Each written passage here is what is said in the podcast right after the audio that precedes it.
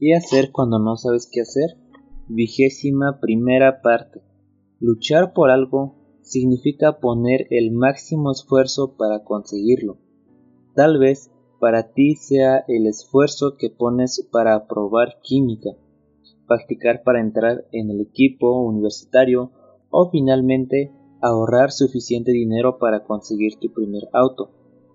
En esta carta a los tesalonicenses Pablo nos anima a hacer el mismo esfuerzo en lo que se refiere a hacer el bien, porque Pablo sabía que hacer el bien era importante no solo para nuestro beneficio, sino para el de todas las personas. Y aunque no tenemos que esforzarnos por ser amados por Dios, una de las mejores cosas que podemos hacer, porque somos amados por Él, es esforzarnos por hacer todo lo que es bueno para todas, las personas en respuesta a lo que Él hizo por nosotros. Esta semana busca una oportunidad de hacer algo bueno por alguien más, no importa lo que cueste, haz todo lo posible para que esto suceda, esfuérzate por ello.